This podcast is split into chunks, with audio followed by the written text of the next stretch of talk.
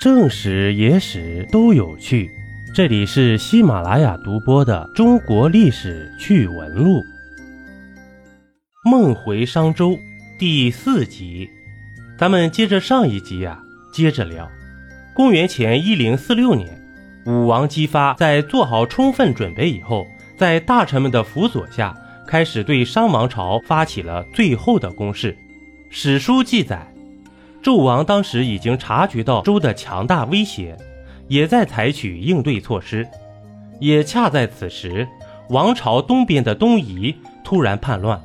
纣王为避免两线作战，先安排军队前去镇压东夷的叛乱，巩固好东方防线，然后全身心应对周的强大攻势。在《史记·周本纪》一书中，对商与周之间的这场世纪大战记述的颇为详细。武王乃尊文王，随率戎车三百乘，虎贲三千人，甲士四万五千人，以东伐纣。十一年十二月戊午，师毕度蒙金诸侯贤惠，帝纣闻武王来，亦发兵七十万人拒武王。武王使师上父与百夫制师，以大卒持帝纣师。纣师虽众。皆无战之心，心欲武王急入，纣师皆倒兵以战，以开武王。武王持之，纣兵皆崩叛纣。纣走，反入登于露台之上，蒙衣其书玉，自焚于火而死。根据上述史料记载，商与周的兵力对比是七十万对五万，商军却一触即溃。根本没有抵抗多长时间，甚至商军还出现了临阵倒戈，让纣王措手不及。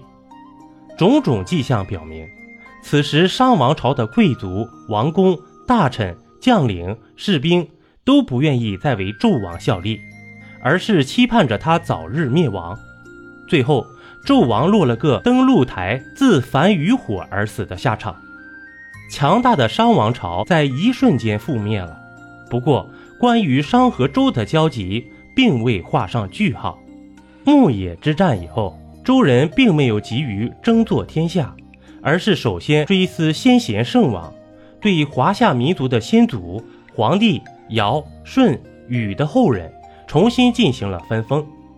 商人的后裔更是被周王室以客礼对待，他们所分封的爵位是公爵，属于最高等级。这些在《史记·周本纪》以及《礼记》中都有记载。在《礼记·乐记》中，武王克殷己商，未及下车，而封皇帝于季，封帝尧之后于祝，封尧舜之后于陈，下车而封夏后氏之后于启，投殷之后于宋。要知道啊，这周王朝的开国元勋姜子牙。他的封国齐国也只是二等爵位，侯爵。在很多人看来，周取代商充满运气成分。如果当初纣王果断处死了姬昌，如果不是纣王忙着对付东夷，而是全力应对武王的军队，或许商王朝的悲剧不会这么快就来。历史自然是不容假设的。纵观商与周各自的发展历程，尤其是在商代晚期，我们还是能够从中探寻到很多耐人寻味的差异。自商王朝成立以来，历代商王无不借助神权，通过酷刑震慑、武力镇压，以强制推行他们的王权意志，早已淡忘了当初成汤立国之初所推行的仁政。今天，考古学家们。在商代的遗址中，发现最多的莫过于王室贵族阶层所实行的人殉现象。一个商王或者贵族去世，动辄要杀死几十上百人为他们陪葬。许多商代的宫殿在奠基之前都会先埋葬活人，作为建筑的守护者，其中有很多是孩童。而商王举行大型的祭祀活动，也会把活人和牲畜一起作为祭品宰杀。更为震惊的是，许多商代的工具、兵器居然是用人的骨骼制作而成。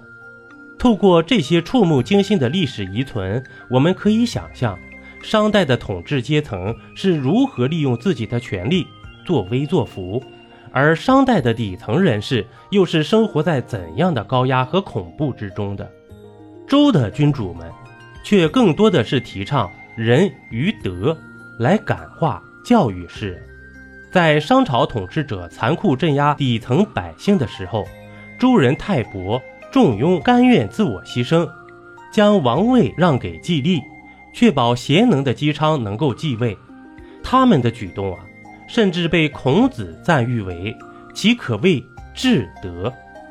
周王朝建立以后，不仅善待商人后裔，周公旦在原有君权神授的基础上，更加凸显德行的重要性。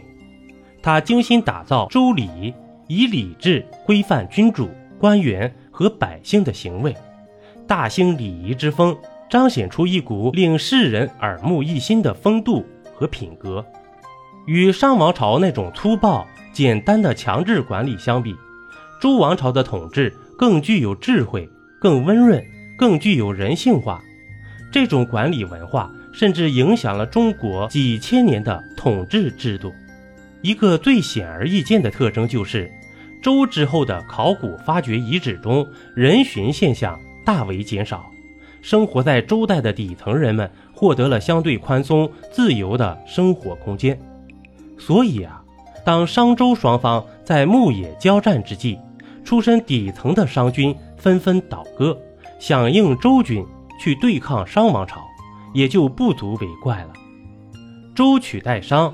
并不是简单的周人利用商人的国力空虚，武力夺取他的统治地位，而是一种文化的兴替，是文明取代了野蛮，是理智取代了暴政。